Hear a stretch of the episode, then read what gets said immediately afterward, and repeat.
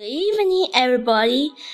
Today I will tell uh, everybody a story. The story name is Present for Baby. Okay, let's begin the story. On Monday, Mom went to hospital. Grandma and Granddad came to study. On Tuesday, Mom had a baby boy. Dad took some flower for Mom. On Wednesday, I went to see Mom and the baby. I took a present for him. On Thursday, I went to the hospital with Grandma.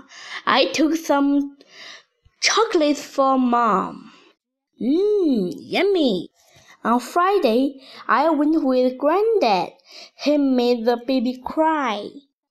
On Saturday, we all went to see Mom and the baby. Gran took some shoes for him. On Sunday, Mom and the baby came home. Wow, a present for me! Thank you, baby. The end. Goodbye, everybody.